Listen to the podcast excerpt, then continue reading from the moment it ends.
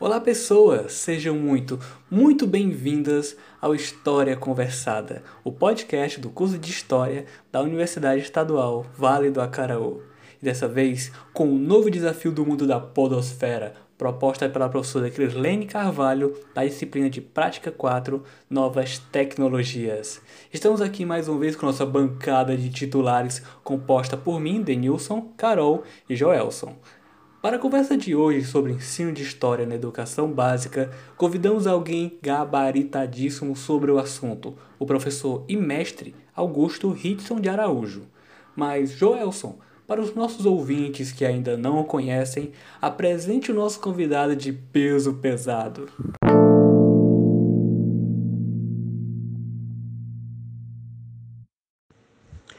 Isso mesmo, Denilson. O nosso convidado de hoje é o professor e mestre Augusto Ridson de Araújo Miranda. O professor é doutorando, mestre em educação e especialista em metodologias do ensino de história pela Universidade Estadual do Ceará.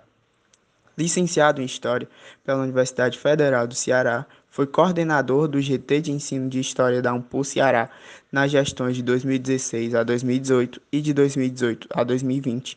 É membro eleito da diretoria da Umpul Ceará de 2020 a 2022, professor efetivo da Rede Estadual Pública Cearense, colaborador do Laboratório de Ensino de História e Aprendizagem Histórica da Universidade Federal do Ceará. Atua como pesquisador nas áreas de formação de professores, didática da história, educação histórica, história do ensino de história, docência no ensino superior e tem publicações em periódicos das áreas de educação e de história.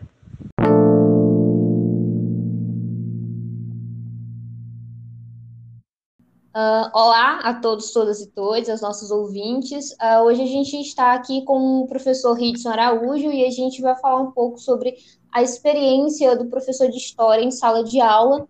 E o professor Ridson tem aí um, um vasto e amplo conhecimento nessa área, também é um professor da rede estadual de educação do Ceará e hoje ele vai aí responder algumas perguntas e contar um pouco sobre a sua experiência em sala de aula. Professor Ridson. Olá, pessoal, a todos, todas e todas. É um prazer estar de novo com vocês, mesmo que virtualmente, participando de alguma atividade no curso História da Uva. É uma honra participar desse podcast. Eu fico muito contente com o convite e estou à disposição para responder as perguntas, são muito desafiadoras, muito interessantes e que tem uma preocupação salutar, que é formar professores de história para lidar com as condições efetivas da sala de aula, nem que sejam as aulas é, assíncronas ou síncronas, remotas, são tantos termos que nós aprendemos recentemente.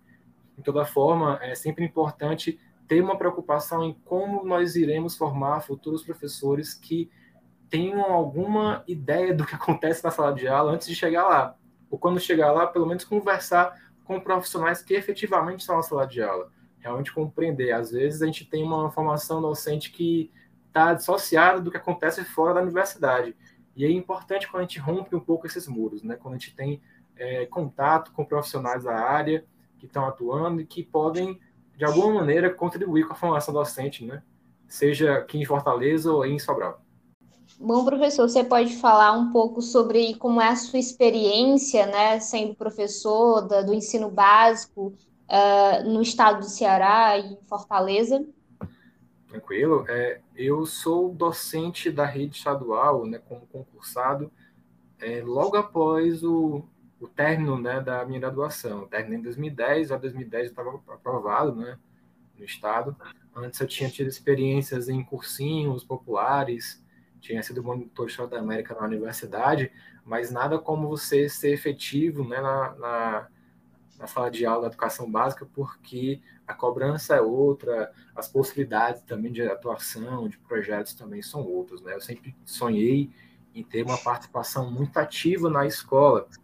E logo no ano seguinte a entrar no Estado, já estava desenvolvendo né, projetos como, por exemplo, a participação na Olimpíada de História. A gente teve muita sorte ou uma confluência de fatores né, do primeiro ano, nós já termos participado, termos ido à final como equipe termos ganhado a medalha de ouro, né? Então foi logo um cartão de vista muito promissor, mas claro, não foi só apenas louros, né, muitos desafios, né, ter contato com alunos é, no Maracanaú, numa escola que hoje, infelizmente, foi militarizada.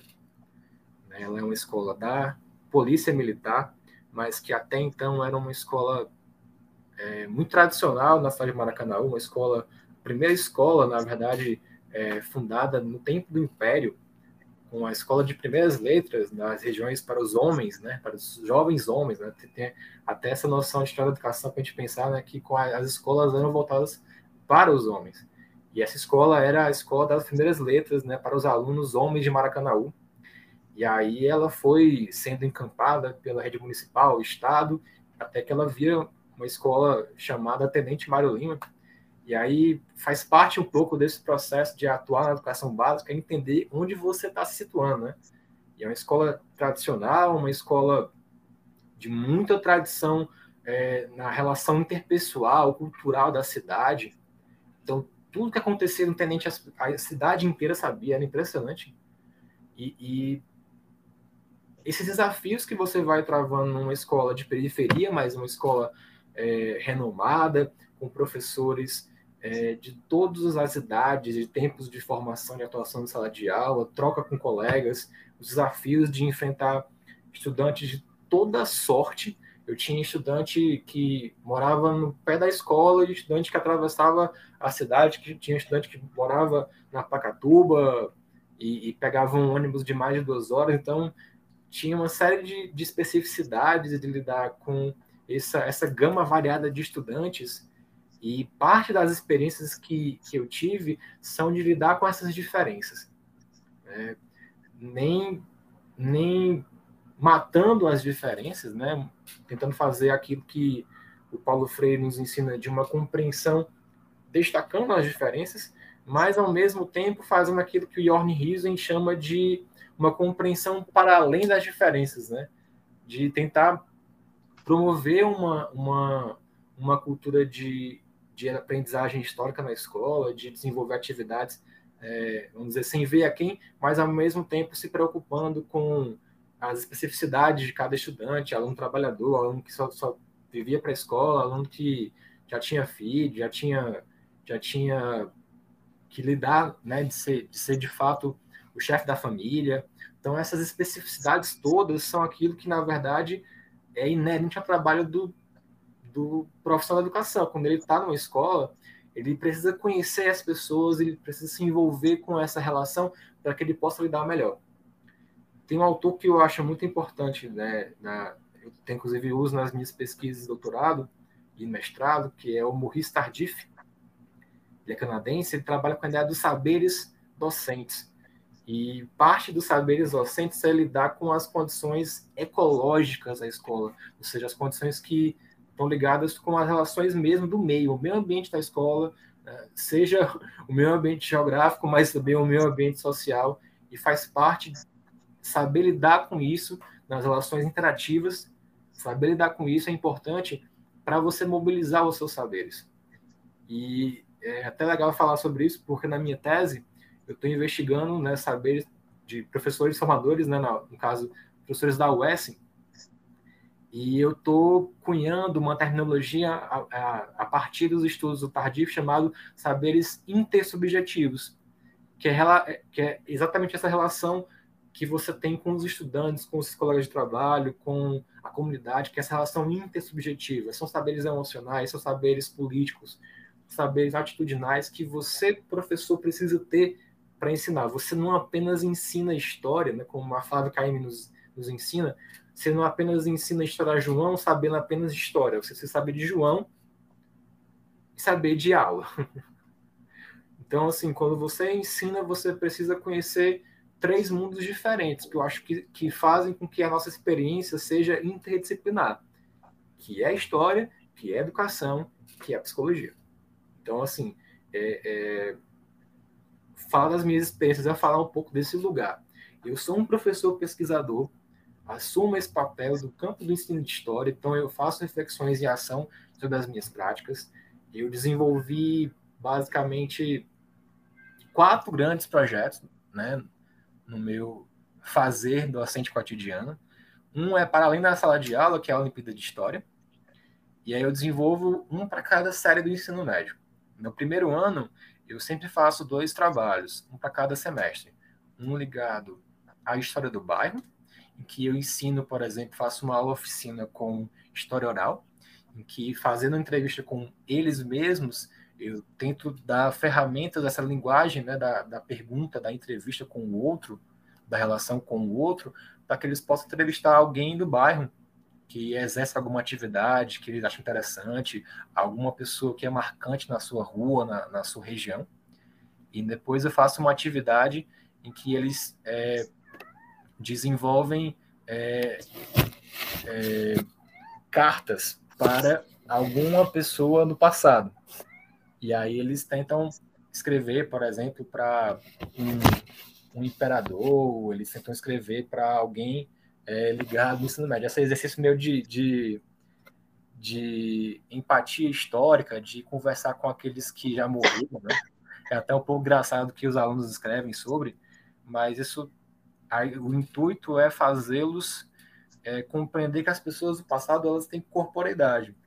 É, é o mesmo princípio do qual eu, eu utilizo para trabalhar com o terceiro ano do ensino médio, um projeto em que, baseado né, na ficha de criação de personagem do RPG, eu criei uma, um, um modelo de avaliação. Isso foi na época do estágio, na faculdade, criei esse modelo de ação, foi base do meu trabalho nos estágios. E aí eu aplico essa atividade com os alunos do ensino médio no terceiro ano, em que eles fazem uma pesquisa né, com temas que eles têm interesse, que eles achem bacana de, de, de pesquisar, porque eles queiram pesquisar, que eles se identificam historicamente com algum tema, com alguma época, com alguma situação dentro do recorte do século XIX, século XX, que é o recorte do terceiro ano, e aí eles fazem um personagem histórico, eles fazem duas versões, né, prévias, a gente vai avaliando, vai corrigindo, e aí eles têm uma versão final. E aí é um trabalho que atravessa três bimestres. E a ideia é justamente que eles possam se sentirem pesquisadores na sala de aula. E os trabalhos, por exemplo, que os alunos fazem do personagem histórico, eles estão hoje guardados no laboratório de ensino de história da UFC, né? Que é mais legal porque eles concederam é, que esse material seja utilizado por exemplo, para alunos de estágio da UFC, que eles possam levar para a sala de aula e fazer atividades com os alunos deles. Então, é muito bacana que saber que os trabalhos que eu desenvolvi com os alunos do ensino médio, eles passam por pibidianos, por residentes pedagógicos, que eles que essas fichas que os alunos da Maracanã fizeram, elas estão circulando por Fortaleza. Os alunos pedem o laboratório para usar a atividade e vão para a de aula. Então, saber que a minha atividade que eu desenvolvi na época de estágio na UFC, hoje em dia está incentivando a, a, formação docente de professores de história hoje nos estágios da UFC. Então, para mim, é, é, é, de uma muita honra né, ter esse trabalho usado por outras pessoas. E no segundo ano do ensino médio, eu trabalho com uma perspectiva de ensinar a linguagem museológica em aulas oficina logo no começo do ano. E aí eles vão também pensando e pesquisando, fazem equipes, e eles pesquisam um tema sorteado, sei lá, Revolução Industrial. Eles pegam um sorteio. Então eles vão elaborar uma temática específica dentro desse roteiro, vão roteirizar uma exposição de objetos e vão mediar essa exposição de objetos com colegas deles. Então, ensina a linguagem é, museológica como uma linguagem de comunicação de conhecimento. Eles pesquisam, eles selecionam ou fabricam objetos. A ideia também não é exigir que eles façam uma exposição com luzes e semioses do museu, não é essa a ideia, mas porque eles se preocupem com isso. E aí, e também trabalho com a perspectiva de objeto gerador, né, do Museu do Ceará, professor Regis Lopes, no sentido de fazer perguntas aos objetos, né, de mediar o contato com outros por meio de perguntas. E aí, no ensino médio, eles estão fazendo mediação museológica com os próprios colegas. Eu não preciso dizer o quanto eu me sinto orgulhoso de, de falar esse tipo de projeto. Inclusive, na oficina que eu ministrei na UVA em 2019, eu falo justamente dos trabalhos com essa com essas aulas oficinas com a educação museológica. Então, é, é, a ideia que eu tenho é de meio que botar um cavalo de Troia na escola. Se a cultura histórica escolar ela é uma cultura de produção de maoísmo, de uma visão de história destoada da realidade, é, que ela é de se ouvir, ela é decoreba, ela, ela é passiva, eu tento colocar uma outra cultura por meio de atividades fora da sala de aula e atividades que são na sala de aula, que vão em paralelo com as aulas do conteúdo regular da sala de aula, mas que eles possam aproveitar esses conteúdos, fazer pesquisa e se comunicar por meio de, de texto, por meio de, de perguntas com os colegas. Então, a minha ideia é essa: é fácil, de, de forma alguma é, e claro que muitas vezes a gente tenta trazer um pouco dessas experiências dos projetos para a aula regular, vamos dizer assim, de mediar o contato com fontes, de fazer perguntas para os alunos, de estimular que eles mesmos façam perguntas para os colegas. Então, é, é, eu trabalho com essa perspectiva.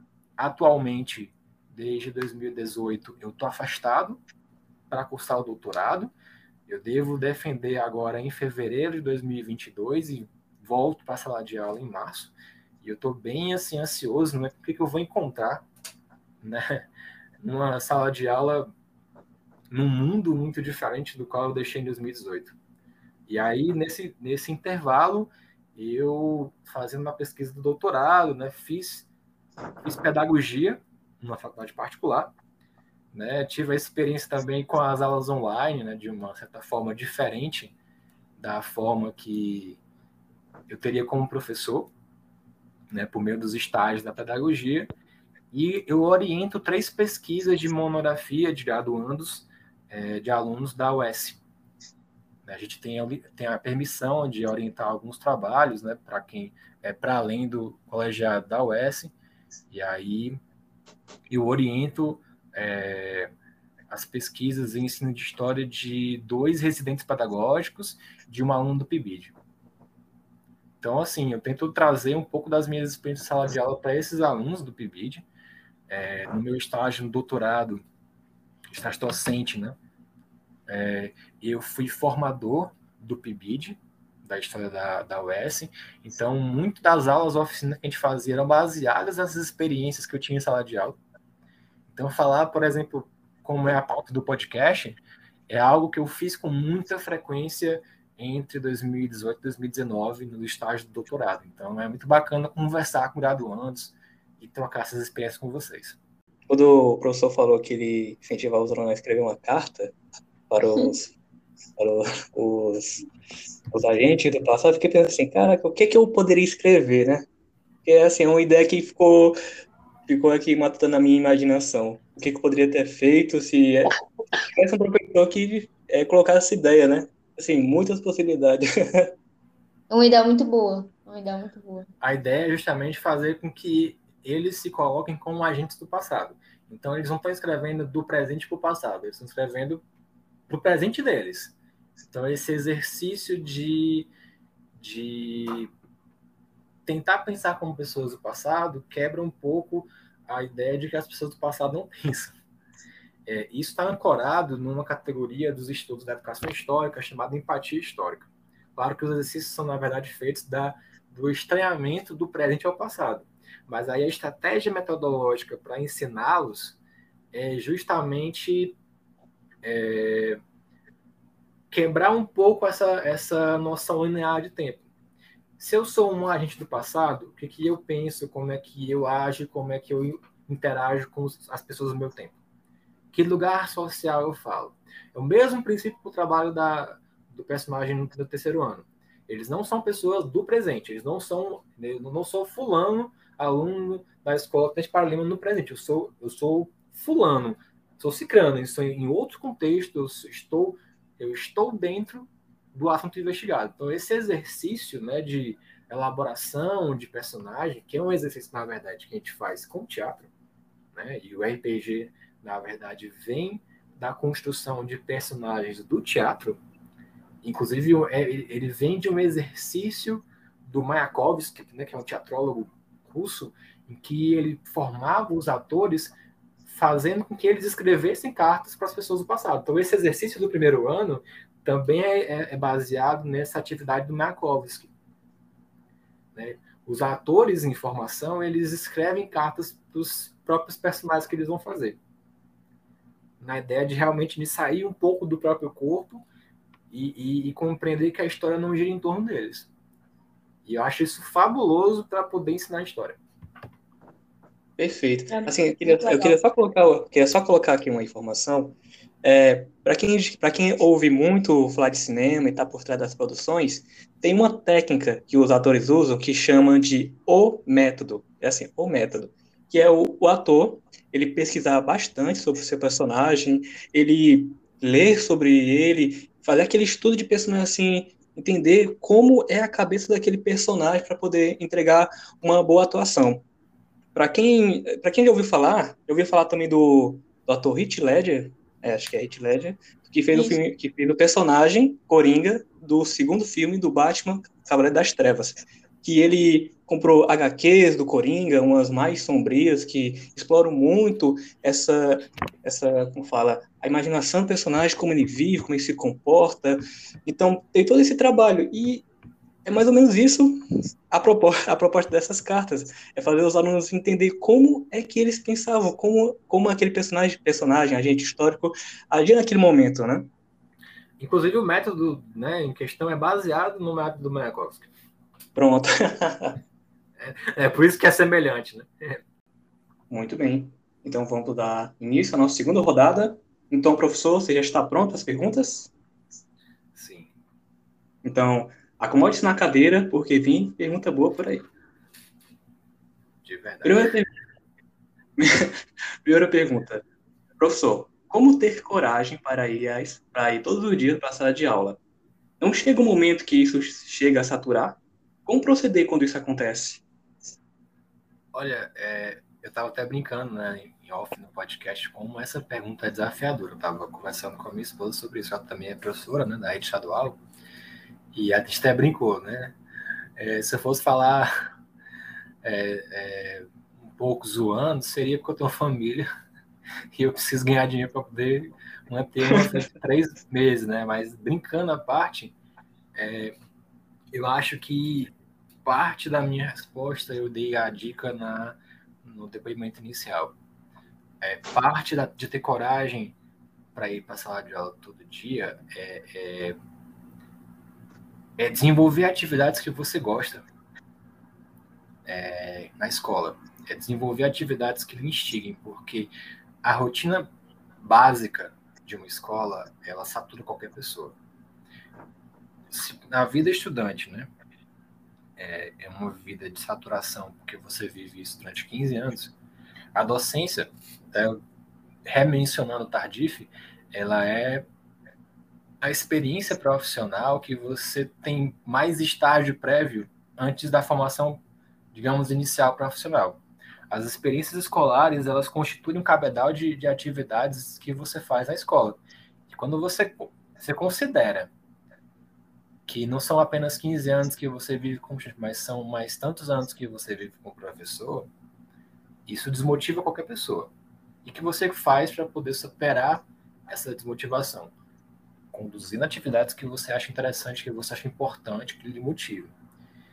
E especialmente considerar que a docência ela é desafiadora por, por essência.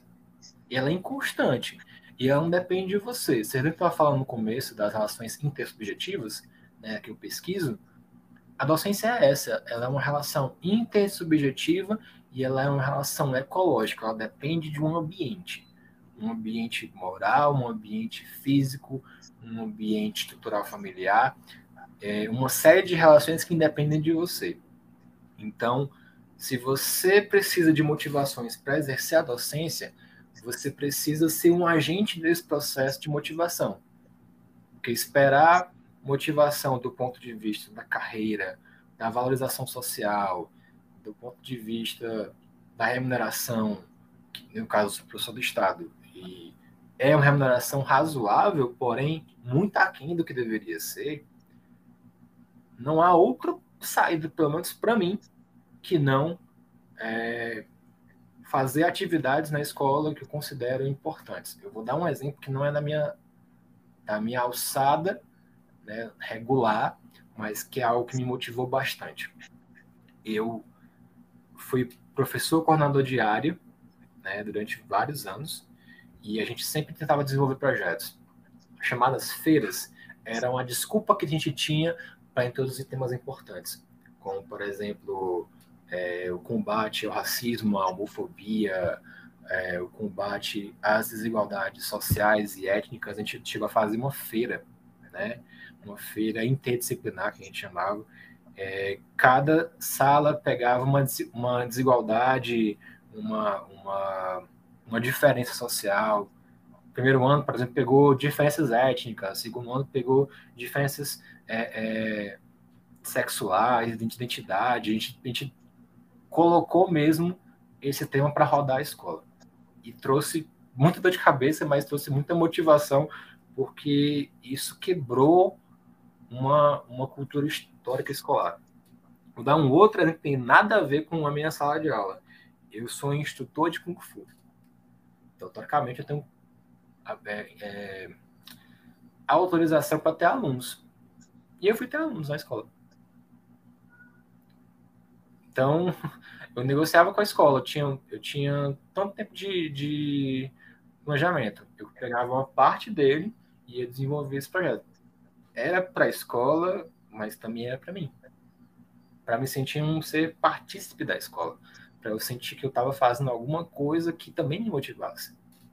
Então, é, eu, eu, sou super a favor da, da ideia de que o docente tem que fazer esporte na escola também. De que o docente tem que se divertir na escola também. Porque é um, é um ser humano, né? Em seres, seres humanos, se eles têm um envolvimento com o trabalho que é mecânico, que é sacal, é, é, chega um ponto que você não consegue mais ir para lá. E, e, se qualquer, só que qualquer profissão precisa desse cuidado né, afetivo, é, relacional, a docência poderia ser diferente. É isso. É, olá, professor Vitor, olá a todos e todas. É, prosseguindo aqui com as perguntas, né? A gente tem uma pergunta aqui da Fernanda, que diz, por vezes, fico ansiosa sobre como lidar com uma turma muito agitada, que não quer me escutar. Nesse caso, quais estratégias eu poderia tentar utilizar para que a turma usasse essa energia para participar da aula de uma maneira legal? E a gente tem outra pergunta, que é da Lara, que é muito parecido com essa primeira pergunta, que quais as principais metodologias que o professor pode utilizar para tentar manter os alunos instigados ao conteúdo, né, à aula de história. Muito boas perguntas, Fernanda e, e Lara. Eu acredito que é muito bacana a iniciativa de vocês, né, de ouvir os colegas, de realmente perguntar para um de educação básica coisas que não são apenas as, as, dúvidas de vocês, mas que são as dúvidas da turma. Né? Acho que isso ajuda a envolver com essa atividade de vocês. Parabéns pela, pela iniciativa de perguntar aos colegas. E as perguntas elas vão em torno muito de uma, uma área da formação de professores que ela geralmente é colocada para escanteio. Né? Ela foi uma área muito ligada no, dos anos 70 e 80, as chamadas pedagogias tecnicistas.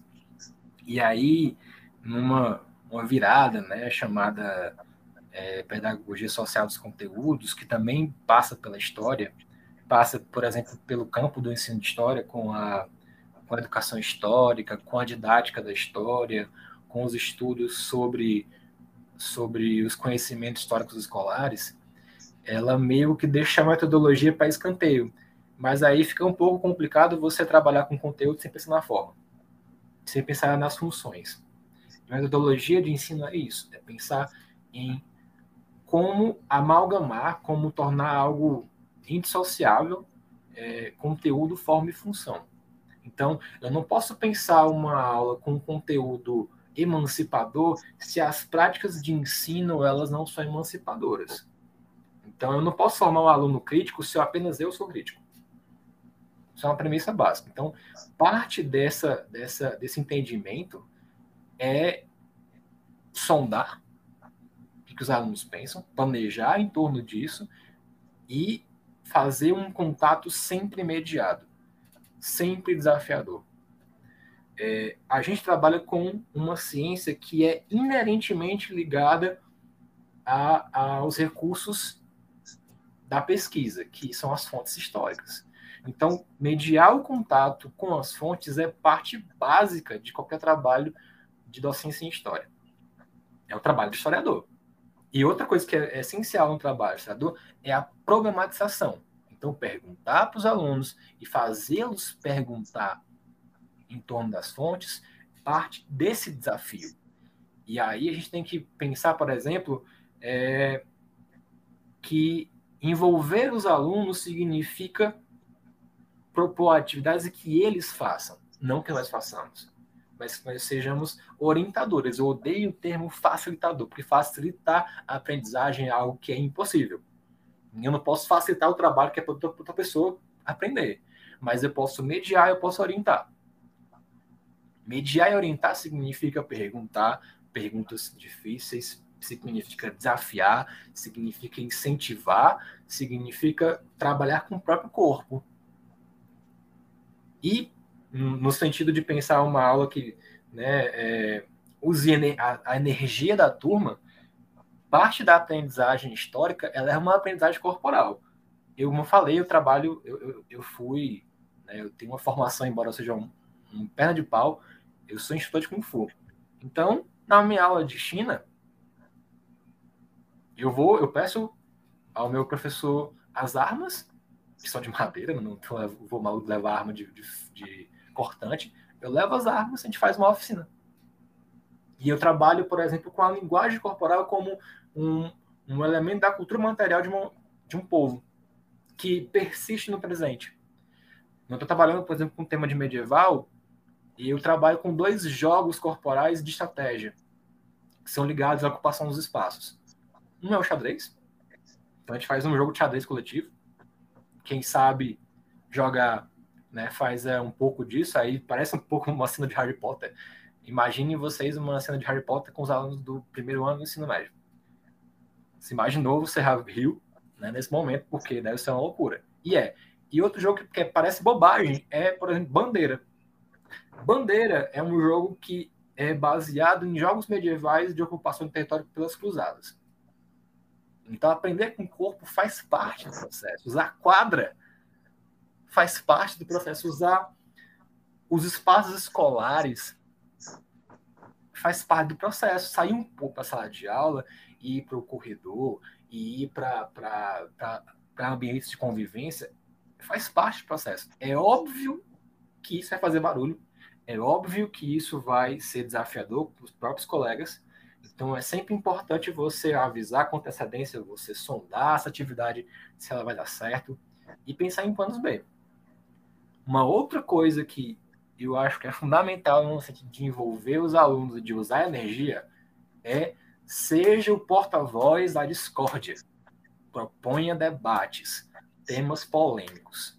Não existe história sem polêmica, não existe história sem perspectivação, ou seja, apropriação de uma noção do tempo e mobilização desse conhecimento. Isso é inerente ao que se chama né, vulgarmente de consciência histórica, que eu prefiro o termo atual que o Jorn Husen usa, né, geração de sentido histórico. Faz parte da geração de sentido histórico se apropriar do conhecimento histórico e mobilizá-lo nas atividades.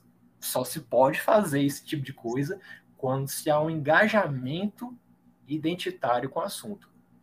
Eu falo sobre isso porque eu pesquiso sobre isso no doutorado. Então, eu analiso, por exemplo, as falas dos professores que eu estou entrevistando.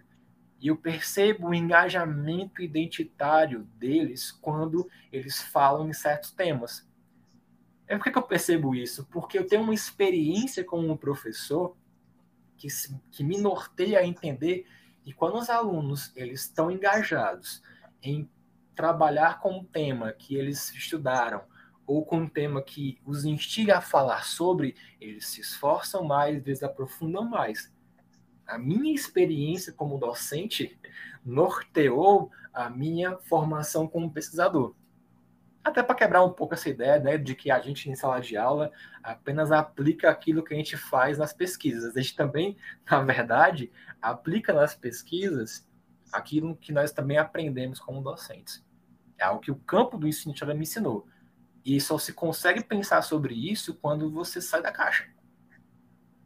Então, para responder as perguntas do, da Fernanda, que está ansiosa, que eu entendo muito bem o que é isso, e da Lara, é, parte de, de sair dessa crise é compreender melhor os seus estudantes, é desafiá-los, é colocá-los para pensar, é colocá-los para se perguntar, é colocá-los para se movimentar. E para isso é preciso muito planejamento. E também muito jogo de cintura, que você vai aprendendo com o tempo. Eu, eu, eu posso dizer com certeza que eu sou um docente muito melhor do que um menino de 20 anos que entrou na sala de aula em cursinho. E eu não preciso ter uma retórica, vamos dizer assim, mais atrativa, e não preciso me vestir de palhaço para fazer isso. Isso vem com a, isso vem com um pouco da minha aula. Quando eu estou empolgado com o assunto, quando eu, eu, eu, quero brincar um pouco, isso vem, mas isso não é, vamos dizer assim, forçação de barra. Isso faz parte de um processo que é que eu respondi na primeira pergunta, vai né? fazer aquilo que você gosta das suas aulas. E se vocês me permitem uma última dica, né, para as meninas e para os demais que estão ouvindo, é o seguinte: é, uma, uma coisa que atrai muito a atenção dos jovens é a relação com o tempo presente. E tem presente é, é, é, jogo, tem presente é, polêmica política, tem presente é relação com, com a cultura pop. Então, é, não existe professor de história destoado, né, é, alienado da própria realidade. Isso, isso, nos, isso nos exige sair um pouco da torre de marfim, que muitas vezes a gente, fa, a gente sai né, de uma. se formado. Tipo, a, gente, a gente pega um pouco esse esse ethos, né, essa, esse, esse, essa, esses valores né, da, da universitária, né, da, dessa cultura mais sofisticada, a gente chega na sala de aula e coloca coisas que apenas nós queremos ouvir, nós queremos ver.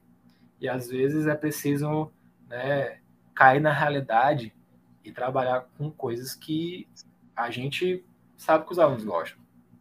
Também não estou dizendo que a gente só deva fazer isso, que a gente não possa trazer coisas novas para os alunos. A nossa função é essa, né? Mas que a gente precisa dialogar com, com o universo simbólico dos alunos. É presente com coisas que eles gostam, sempre quando possível.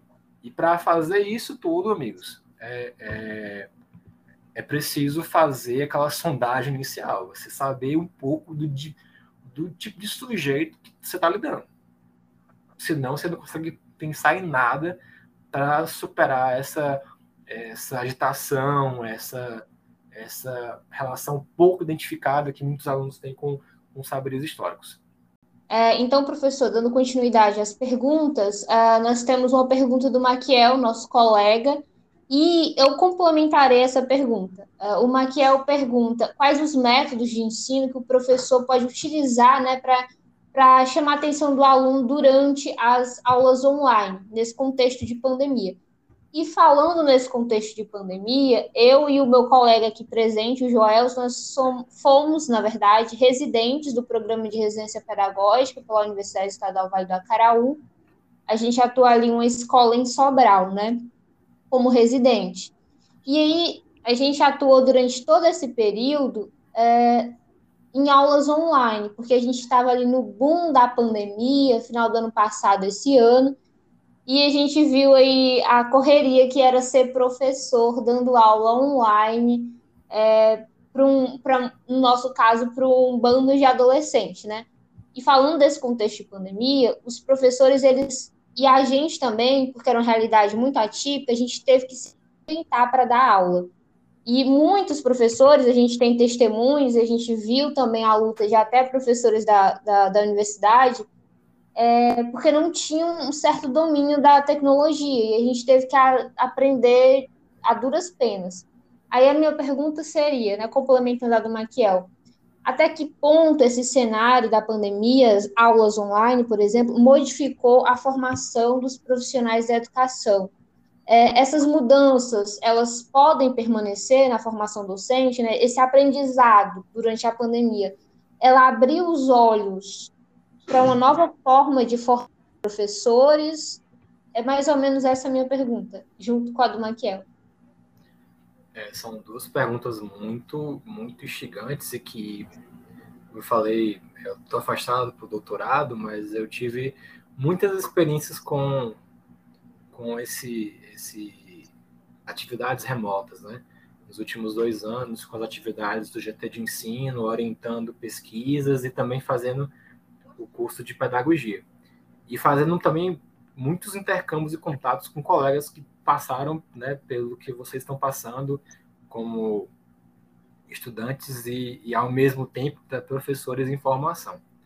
Então, vou fazer aqui um pouco de exercício daquilo que eu de falar daquilo que eu fiz e projetar um pouco daquilo que eu entendo que vai ser, até considerando né, o tempo presente e os debates que vêm acontecendo tem uma, uma amiga, né, que eu fiz no tempo da pandemia, que a gente produziu junto, né, atividades é, ligadas a, a, entrevistas com pessoas do campo desse sentido, que é a Marcela Albani, e ela é especialista em história digital, e ela me sensibilizou para muitas coisas que eu ignorava. Acho que eu vou começar respondendo é, é, a sexta pergunta, depois eu vou voltar, que é o seguinte, a gente já estava é, imerso numa relação muito intrínseca com a história digital. E a pandemia acelerou esse processo, mas ao mesmo tempo ela deu uma significação negativa, porque ela não veio de maneira, é, entre aspas, muitas aspas, natural. É, ela veio de maneira forçada, ela veio, na verdade, por pouco da sobrevivência. A gente precisava de interações de qualidade, de, de pesquisa e de ensino, e existe um acervo de fontes na internet, existe um acervo de atividades de interação educacionais. A EAD é uma realidade há muito tempo. Então, parte das atividades que foram feitas foram de soluções que já eram pensadas há um bom tempo. Né? E que acho que um dos públicos mais fragilizados com esse momento foram os historiadores. Porque a maioria da comunidade de historiadores não está sensibilizada para isso. E precisa. Mas também não precisa ser refém dela sem ser um agente do processo. Não é apenas passivo. Então, a primeira coisa é o seguinte: nós temos um acervo de fontes digitais, a gente tem uma relação pública com a história, eu estou falando aqui um pouco da história pública, da divulgação científica, que tem que ser pauta da formação de professores. Essa própria disciplina que eu estou fazendo, ela, ela, é, ela é resultado de uma experiência de formação, com, de atividades da, de educação, que já não vem de agora. Então, lidar com isso, na verdade, é, é, é entender que essas mudanças na formação, elas não são inteiramente mudanças, que algumas já são feitas há um bom tempo, e que elas vieram para ficar não é dizer que não que nós vamos matar a aula presencial, mas é entender que o ensino híbrido, que saiu uma portaria recente sobre o tema de, ab de abrir o debate, isso é uma realidade. De que nós vivemos uma pandemia sanitária e política, que é o termo usado, sindemia, né, o termo usado para descrever essa confluência de desgraça de bolsonarismo a, a, a pandemias é, ao mesmo tempo, que vai fazer com que a gente precise ficar evitando contato o tempo todo. E isso significa manter o ensino híbrido. Mas pensar isso precisa pensar na, na realidade estrutural de conexão dos alunos. É preciso pensar em conexão. Então, debates como esse, eles vão estar presentes, tem que estar presentes na formação de professor de história. É, é, é, é saber, por exemplo, que a cultura universitária mudou em que os eventos agora eles não vão ser apenas presenciais. Aqueles eventos que vão ter o presencial, eles vão ter que ter atividades devidas, porque agora as pessoas tiveram contato com pessoas do Brasil inteiro, do mundo inteiro. E elas não vão abrir mão disso para voltar aos encontros presenciais quando elas não têm estrutura para viajar toda hora, quando está muito caro.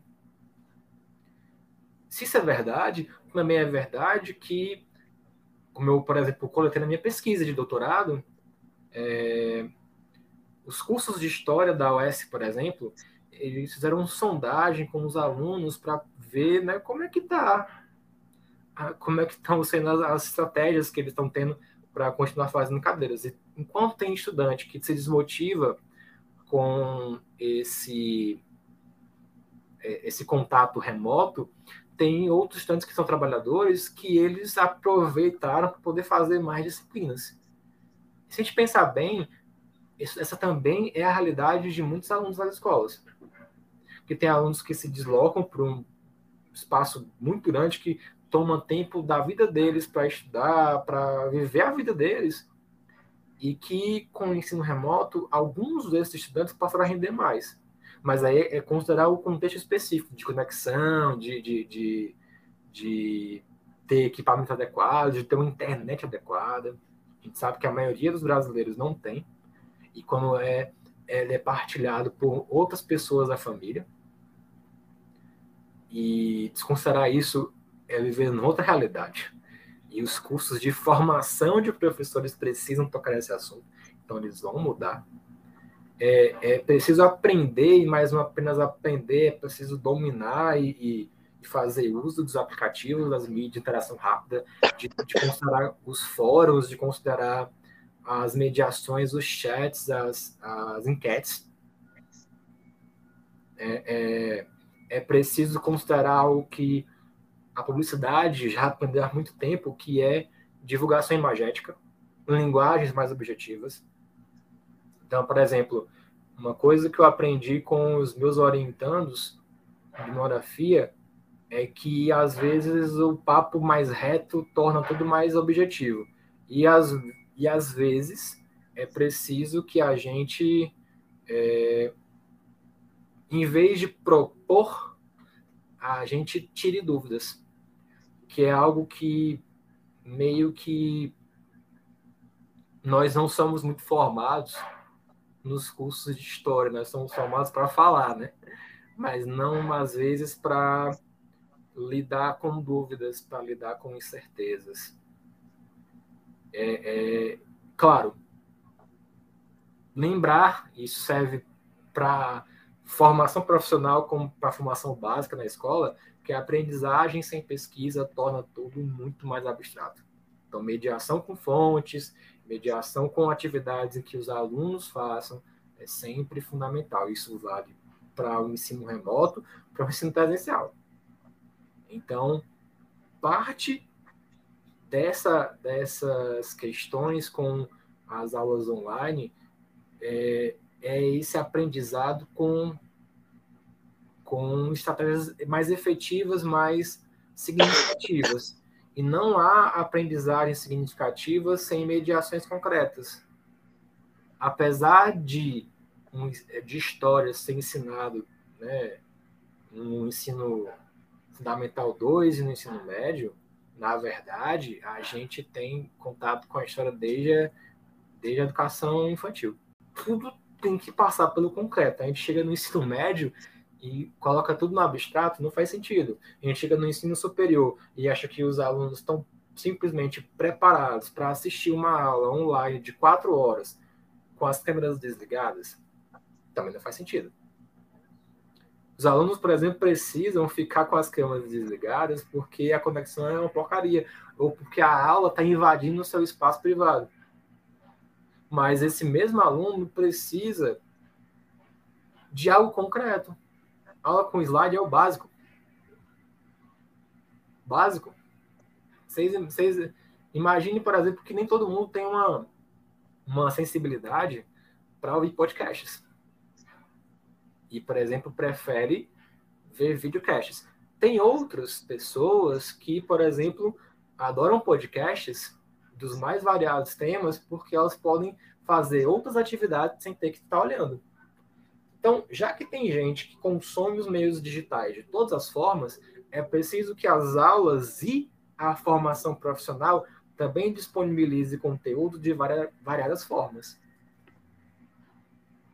para lidar com tipos diferentes de aprendizagens e ritmos diferentes de aprendizagens. O professor que tenta botar 50 alunos num barco só vai estar mal.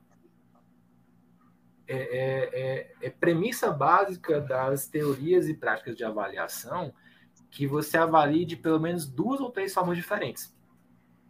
Porque se aquele aluno não lida bem com aquele tipo, ele pode lidar melhor com outro. E você tem uma compreensão melhor do tipo de sujeito que está sendo. É, é, você está ensinando. Você está avaliando. Então, são noções que elas já são pauta dos cursos EAD, das discussões sobre educação à distância, das formações virtuais, da história pública, da história digital, e que agora elas estão se colocando como óbvias, mas que elas já existem há um certo tempo. Tem um outro aprendizado da história digital que ela é muito importante para a gente pensar, por exemplo, a resposta da, da terceira pergunta da, do Maquiel, né, que ela fez. É, a nossa relação com o digital é fundamental para como o modo como a gente aprende. Tem gente que rejeita, tem gente que não rejeita, mas todo mundo está sendo imposto por uma cultura. Então, trazer isso a seu favor faz parte da estratégia de manter alunos atentos, seja na educação básica ou no ensino superior. Então, por exemplo, é... propor desafios, que é algo que, que eu, eu falei, é uma estratégia para a sala presencial, ela é obrigação na virtual. O uso de games é, é algo que eu considero até importante, desde que os objetivos de aprendizagem estejam ligados à jogabilidade desses games. E aí, game não precisa ser apenas tecnológico. Como eu falei, por exemplo, atividades que eu desenvolvo com construção de personagens é um game epistêmico. A Olimpíada de História, por exemplo, é um game epistêmico digital. Então, por exemplo, é, um professor da educação básica que tem a oportunidade de colocar os alunos para participar de uma Olimpíada digital, num contexto em que as aulas estão híbridas ou, ou virtuais apenas, é, é parte da estratégia. Mas, por exemplo, colocar tudo isso sem um objetivo claro de ensino não faz sentido. Não adianta eu colocar um aluno para jogar um jogo, é, é, sei lá, massa, da hora, do, do tempo que está sendo tudo falado, se não tem nada a ver com o que você está ensinando. Sem fazer conexões.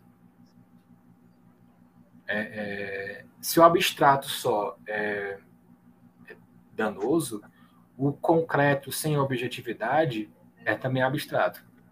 Então, é preciso ter preocupações que atravessem tanto a educação básica como o ensino superior, com essa formação de professores, que é, é uma relação com, com mediações, com perguntas, com desafios, com a relação que as pessoas têm com o digital. Então, é, adaptar-se ao meio digital, se assenhorar-se, é, é a função que o professor tem de, de sabe, mediar mesmo esse contato e faz parte desse processo ensinar os alunos a, a mexer. Eu, só para terminar minha fala, né, tá um pouquinho grande, mas é um caso concreto, tá? Antes da pandemia toda vez que eu ia inscrever junto com os alunos, né? Eu estava lá dentro para poder inscrever os alunos para a Olimpíada de História. Eu percebi o mesmo diagnóstico ao longo dos anos. Os alunos não tinham e-mail e quando tinham e-mail não sabiam usar. Não sabiam não sabiam as funções de hiperlink. Eles dominavam as ferramentas do Facebook. Eles tinham uma noção muito clara do que fazer os filtros do Instagram mas eles não sabiam usar e-mail. Eles não sabiam fazer uma coisa no PowerPoint. Eles não sabem fazer a apresentação, por exemplo, em slides. É, então, assim, a dica é: se o professor precisa aprender a usar o Instagram e as semioses, né, as linguagens da propaganda para poder ensinar, o aluno precisa aprender a usar o PowerPoint. É, ne, é nesse esforço conjunto e faz parte da atividade do professor também ajudar o aluno a aprender o básico, é que a gente pode fazer alguma coisa mesmo. E aí fazer parcerias com a escola, com os apoios pedagógicos, com o setor da informática é fundamental. É, os meus colegas da informática eles diziam que não havia professor mais presente naquela sala. Eu levava eles para as aulas da Olimpíada, para eles usarem as, as atividades que eu usava, os, os recursos digitais, e fazer parceria com os caras mesmo. Parcerias não apenas de, ei, leva ali data show para minha sala de aula, mas é parceria do que a gente pode fazer em termos de atividade conjunta. Teve uma vez que a gente fez uma oficina de fazer e-mail. Aprender a mexer no e-mail, gente. Isso era 2017. Não faz isso tempo assim. Muito bem, vamos à próxima pergunta. O Natanel pergunta: Professor, após a graduação, quais os caminhos que, do, que os docentes podem seguir, no sentido de mercado de trabalho? Olha, essa pergunta foi levantar para cortar, né? Momento de vôlei aqui. Ela é muito desafiadora, mas assim, diante de um contexto em que a gente ganhou finalmente, né, é, a lei que regulamenta a profissão de historiador, uma atividade que a AMPU encabeçou e que o professor Tito, né, não deixa mentir, como ex-presidente da AMPU, que foi uma ex-vice-presidente, que foi uma, uma, uma ação direta, né, do esforço da AMPU para conseguir isso, a primeira coisa que tem que fazer em relação a, a esse tipo de atividade é mostrar para a sociedade que a nossa função ela é estratificada. Ou seja, ela está envolvida com vários setores da sociedade. O que eu vou falar pode parecer estranho a princípio, mas vai fazer sentido depois, tá? É, as diretrizes curriculares nacionais para os cursos de história, elas colocam oito competências, né? oito, oito macrocampos de função do historiador. Um deles é a docência. A docência é o nosso principal espaço de atuação. É ela que garante nossa profissionalidade. Por isso mesmo é que todo historiador tem que ter uma preocupação com a docência. Tem que entender que a docência é um espaço de produção de conhecimento. Se você diz que a, é apenas na pesquisa, nas outras sete, né, que você produz conhecimento, que a, a docência você ensina, você está desprofissionalizando o profissional de história. É um grande tiro no pé. E é exatamente isso que os cursos de formação de professores fazem, porque os seus formadores são aqueles que, em geral, eles consideram que pesquisa é aquilo que eles fazem, entre aspas, fora da docência, e que o ensino não é parte do seu objeto de trabalho, portanto, não é pesquisa. Isso é uma contradição sem fim. Mas, ao mesmo tempo, faz parte da estratégia social para dizer para a sociedade que a gente está é, tá envolvida com toda ela, é de mostrar para a sociedade que a gente não faz apenas ensinar. Ensinar é a principal coisa, é, é, é o principal carro-chefe. Então, é, é, é, é um aluno da graduação que acha que, que ele tem condições de viver sem ser da docência, ele precisa ter um grande plano concreto, tá?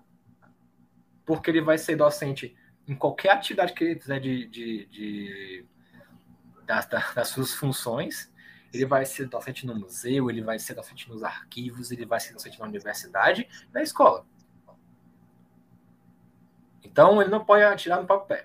Dito isso, fazer podcast, fazer pesquisas em arquivos e fazer consultoria, abrir uma empresa com CNPJ, é, desenvolver plataformas digitais de, de, de conteúdo, é, tem que ser espaços de que nós temos que se preocupar.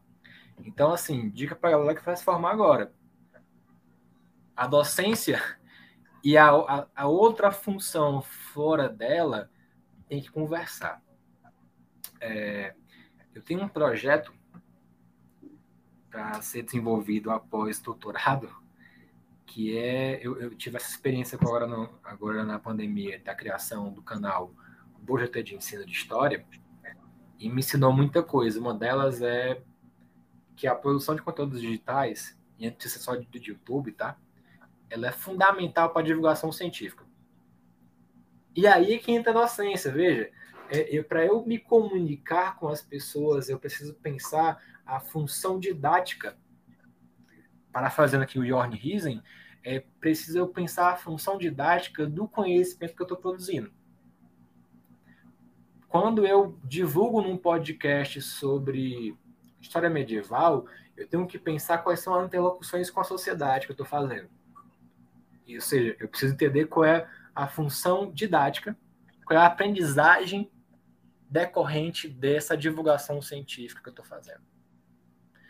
Para eu desenvolver atividades em museu, para fazer parcerias com empresas é, desenvolvendo conteúdo para jogos, para softwares, para para publicidade, para eu pensar, por exemplo, em, em, galgar espaços em empresas públicas e privadas, é, concursos, seleção cariosa, que você imagina aí, perder a palavra, é, ligado aí com a, o campo do ensino de história, eu preciso entender que faz parte da atividade do historiador produzir conhecimento e divulgar. Então, é, a gente precisa ter noção das tecnologias digitais e divulgação, considerar que a nossa atividade também é uma atividade como qualquer outra que está ligada às imagens, que está ligada ao audiovisual, que está ligado à, interação com o público, com o tempo presente. Ah, eu quero fazer um podcast. Eu vou botar pautas que não tem nada a ver com os temas candentes é a mesma coisa sala de aula. Eu quero trabalhar com, com é, o tema de ditadura. A minha abordagem dissocia, por exemplo, do tempo presente. Faz sentido? Não faz. Ela, ah, eu vou botar aquele documentário batido em que, em que as pessoas falam sobre é, as repressões. Aí eu não trago nesse ínter, por exemplo, olha pessoal, tá passando um filme chamado Marighella eu preciso conversar com uns temas candentes do tempo presente, eu preciso tocar em temas sensíveis, como tortura, como racismo, como é, transfobia. E isso atravessa a docência, o trabalho no museu, o trabalho no, no, no arquivo, o trabalho nos meios digitais. Eu tenho um primo que ele é formado em jornalismo, mas ele atua na, na parte de publicidade, de mídias digitais. E ele está sempre trocando comigo ideias em relação a essas divulgações. Textos simples, imagens autoexplicativas que chamem a atenção, de, de, de por exemplo, de pensar é, que, que símbolos bem colocados eles, eles fazem pensar, perguntas ao lado fazem você chamar a atenção. Isso atravessa qualquer atividade dos historiadores. Então, né? Dica do professor Hitson aqui para vocês. É, é, não dá para fugir da docência, mas tem que atravessar a docência com a, com a pesquisa e a divulgação científica em qualquer seja outra função. A não ser que você não queria trabalhar com o ofício de historiador. É, ah, Hitson, eu detesto a docência, eu tenho pavor de fazer aula, eu quero trabalhar é, na Secretaria de Cultura, na produção de conteúdo. Massa, show de bola. Entenda que você vai divulgar o seu trabalho. Para divulgar o seu trabalho, você precisa se comunicar e você precisa se preocupar com o modo como as pessoas vão, entre aspas, consumir o seu trabalho. E nesse sentido, os saberes docentes são fundamentais nessas outras atividades. Eu se eu fosse atualmente um graduando em formação, eu teria sempre né, esses, esses dois planos em, em consonância, a docência e outra função dos historiadores amarrado com ela. Vou complementar com dois pontos que eu lembrei enquanto você estava falando. E o primeiro é que, é, entre os historiadores aqui dos graduandos, tem um, um, canal no YouTube que é famoso, o Leitura Obrigar História. Acredito que alguns ouvintes e nossas bancadas aqui conheçam. Eles lançaram um vídeo há dois ou três anos chamado Mercado de Trabalho para a História e Ciências Sociais. E assistindo aquele vídeo, eu fiquei sabendo pela primeira vez que um graduando de História, um já formado de História, ele tem outros papéis além da docência. E uhum. parece, parece até óbvio, né? Pensar, nossa, se uma produção, uma novela, um filme que fala sobre história, né? agora está sendo agora pela Globo, tem um, tem um, assim, tem um cara pensando lá atrás, tem uma pesquisa sobre aquilo. Sim. E é como eu disse, parece óbvio, mas antes de ver esse vídeo eu não fazia a menor ideia. Para mim, é, quem, quem vai entrar no curso de história é só para ser professor. Entende? E o segundo ponto que eu queria colocar é que a gente está falando aqui muito do Tito, e eu lembrei que no nosso primeiro período a gente teve aula do Tito, e a gente chegou lá inocente, né, assim, ah, vamos estudar história, ser professor e tal. E ele, com aquele olhar, aquele sorriso de quem não quer nada, falou assim, preparem-se para ganhar pouco. Porque o professor, ele é, ele é, ele é desvalorizado ele não ganha bem. Então, se vocês estão aqui, é porque vocês têm que gostar do que estão fazendo. É por amor mesmo. Aquilo lá foi o primeiro balde de água fria que a gente tomou. A inocência morreu. E, os, e o, o Joel e a Carol que estão aqui não me deixam mentir. Foi exatamente assim. É, que isso é o fato. É, é, é, eu vou colocar uma, uma forma de pensar isso. Não existe docência em qualquer profissão sem amor. Né? Nem vou usar o termo amorosidade do Paulo Freire, mas é, lutar pelas condições da profissão, seja de, de, de, remuneração, mas também de reconhecimento, tem que ser feito com estratégia. E, por exemplo, é, a gente, por exemplo, ocupa hoje em dia muito mais espaços, né? até porque a cultura histórica fora da escola, fora da educação formal, ela está ficando mais óbvia, mas ainda muito distante da ramificação que a gente vê, por exemplo, na Europa, especialmente na Alemanha e na França, que são países que a cultura histórica é, é, é ela é parte da relação que as pessoas têm com o seu lugar. É algo que nós não temos. Mas, por exemplo, é, a consultoria, né, que é o filmes, séries, produção de livros, produção de, de, de de enfim, de, de ligado com, a, com a, essa cultura estética, ela é, um, ela é, uma, é um espaço que tão, não, não só vem crescendo, como ela precisa ser tratada com muito carinho. E eu acho que o, o, o nosso hack no sistema, a maneira que tem de bugar o sistema, é de, é de pensar que apesar de não ser objetivamente a docência, para além desses outros espaços, a gente precisa lidar como se fosse a docência. Com os saberes da docência, ou seja, saber que é uma nós a nossa profissão é uma profissão com seres humanos, sobre seres humanos, está interagindo com pessoas com valores, com, com relações políticas, com relações étnicas e tem que ter planejamento, tem, tem que ter sondagem, tem que ter avaliação. Coisas que a ciência nos ensina.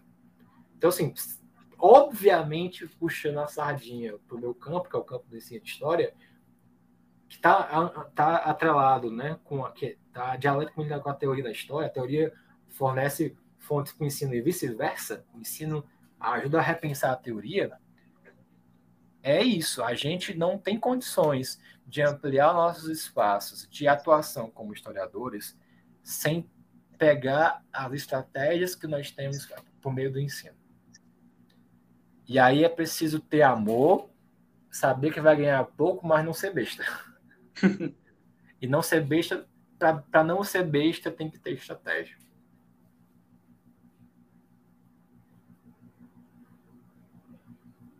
Beleza? Beleza. Muito bem, Carol. Próxima pergunta. É do Joelson. Pra falar a verdade, a próxima pergunta também é do Denilson. É, do Denilson. Mas podemos fazer assim. Já que Mas eu é, vou colocar em seguida, você vai primeiro, Joelson. Oi? Cortou um pouquinho mim. Assim, como a próxima pergunta seria minha, já que as duas já foram complementadas com as outras, você vai agora e eu vou depois, para para de ficar balanceando aqui. É, foi o que eu falei, a gente podia investir. Eu acabei Isso. de falar. Pronto. Pode ir. É, vamos lá. É, prosseguindo com as perguntas, né, pessoal? É, Agora uma pergunta pessoal, né, minha. É, agora a gente a gente está saindo aí do ensino remoto e voltando para o ensino presencial, em alguns casos já até 100%. O senhor acredita que o uso das tecnologias em sala de aula voltará a ser como antes, no sentido de ser pouco aproveitada, né, pouco utilizada e até mesmo escassa em alguns casos? É, vou retomar um pouco da minha resposta sobre a relação com o meio digital, né? Que a Marcela Albani estuda muito sobre isso, né? Essa relação afetiva com a história digital. É, se a gente significar ou ressignificar a relação com o digital de uma forma danosa, há um sério risco da gente, ao voltar para o que a gente poderia usar com muitas aspas, o novo normal, a gente corre sério risco mesmo de botar de novo para escanteio. Eu acredito que isso só vai tornar a coisa mais anacrônica do que, do que já é. Ao mesmo tempo, é entender que, como todo recurso, o meio digital precisa estar ligado com os seus objetivos. Então, não, não é possível mais conceber uma sala de aula que não use pelo menos um recurso digital. A não ser que as condições estruturais, aí é, um, aí é bem concreto, as condições estruturais neguem as possibilidades. A gente sabe que no Brasil é um, é um, é um país que não existe ainda cinturão digital.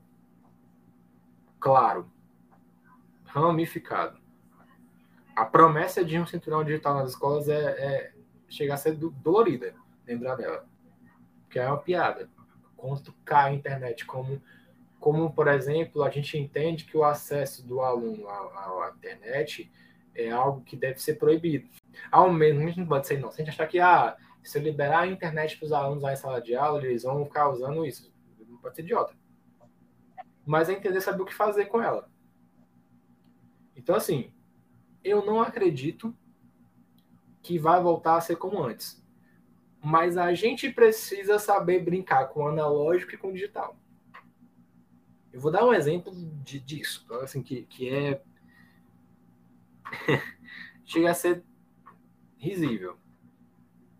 Em meio a uma fase da Olimpíada de História, a escola ficou sem energia, portanto, sem acesso aos alunos fazerem né, lá as questões.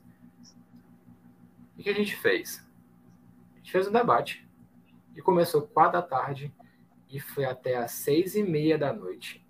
Literalmente a luz de internet, de, de, de celular. Que a gente discutia as questões e debatia. Transformamos a coisa num piquenique. Os alunos né, compraram na vendida do lado assim, os, os, os pacotes de recheado, o suco, o suco de caixinha. E fomos trocando ideia e debatendo e, e perguntando.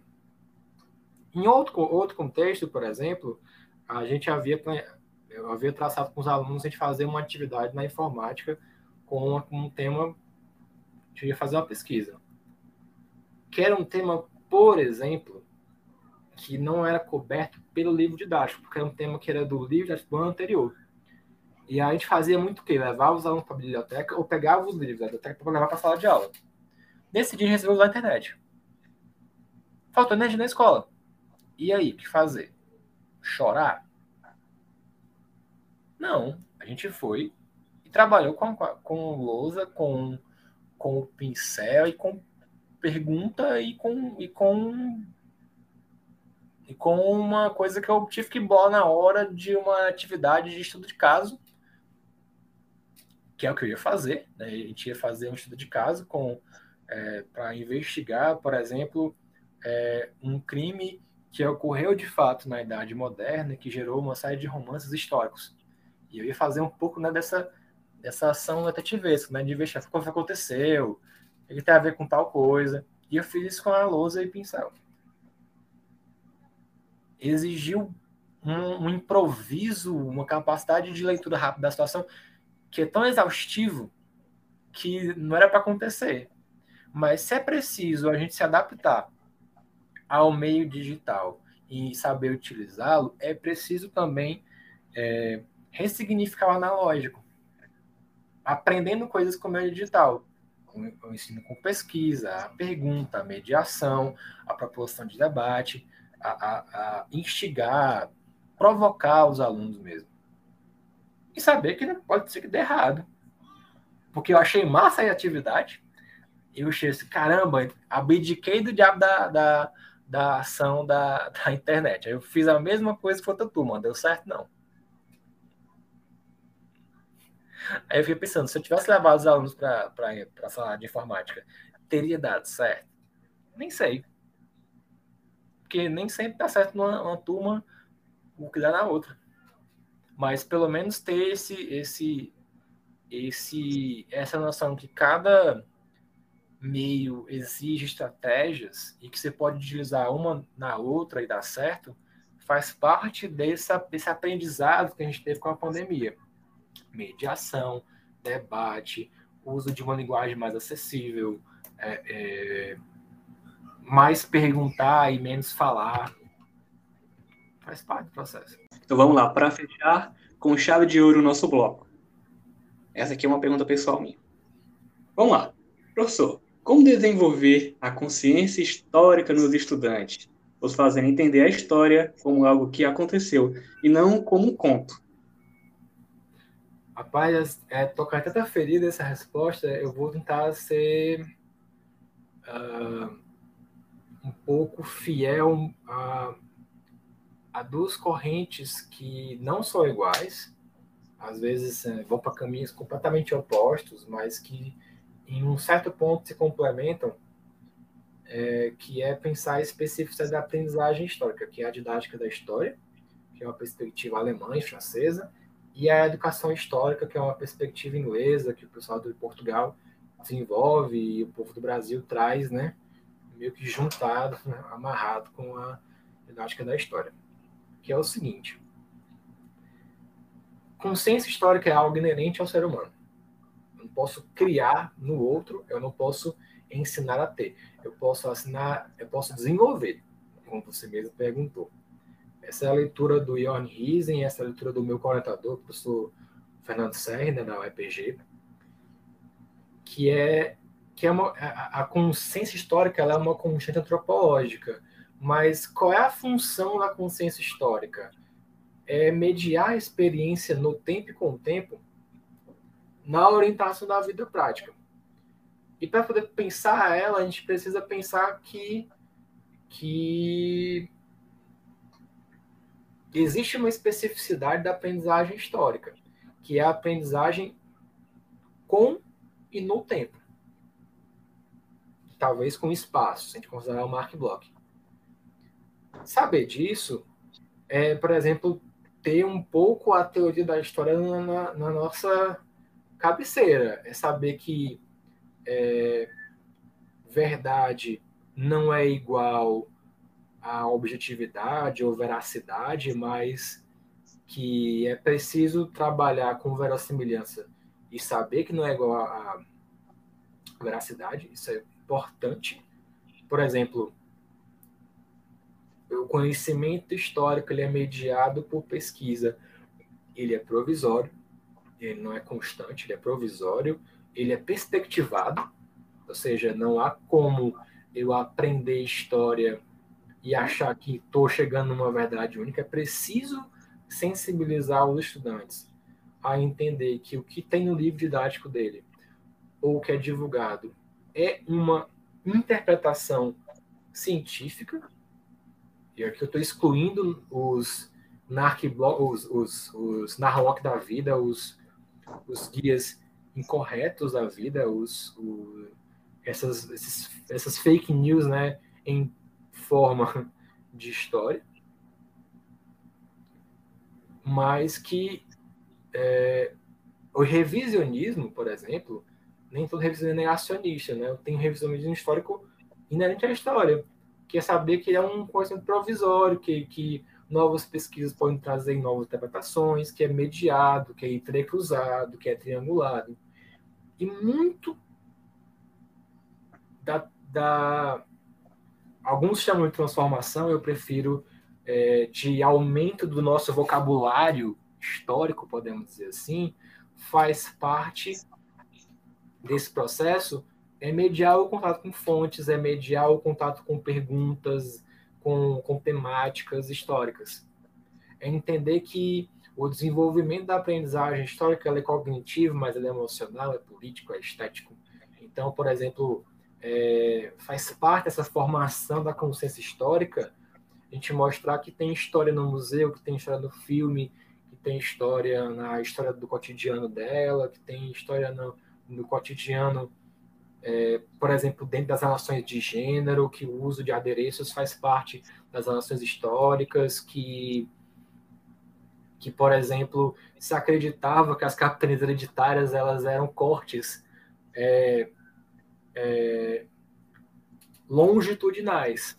Né? A gente tem aquele, aquela imagem clássica das capitanias. E aí, uma pesquisa com um geógrafo e também engenheiro provou cartograficamente que algumas capitanias elas são cortadas de um modo diferente. E aí você levar as duas representações cartográficas para os alunos e mostrar, olha, o conhecimento até 2015 era assim, ele passou a ser assim. Aí, hoje em dia os livros didáticos trazem as novas representações dessas capitanias. E eu acho que, por exemplo, era muito mais jogo você mostrar duas coisas como fontes históricas e dizer, olha, o conhecimento ele se transforma no tempo. Ele também, como ele é humano, ele é produzido por seres humanos, ele se transforma no tempo. Ele não é estagnado. Que a nossa relação com o passado muda. Então, por exemplo, é, que temas que an anteriormente eram considerados como naturais, hoje em dia são absurdos. E aí, por exemplo, faz parte do processo você trazer um, um discurso um discurso fascista e você escancarar esse discurso fascista. Tem gente que, que considera, por exemplo, que não se deve mostrar na sala de aula um discurso fascista. Não, pelo contrário, você tem que mostrar e você tem que, tem que, que colocar aquele, aquela fonte em xeque e perceber o, absurdo dela.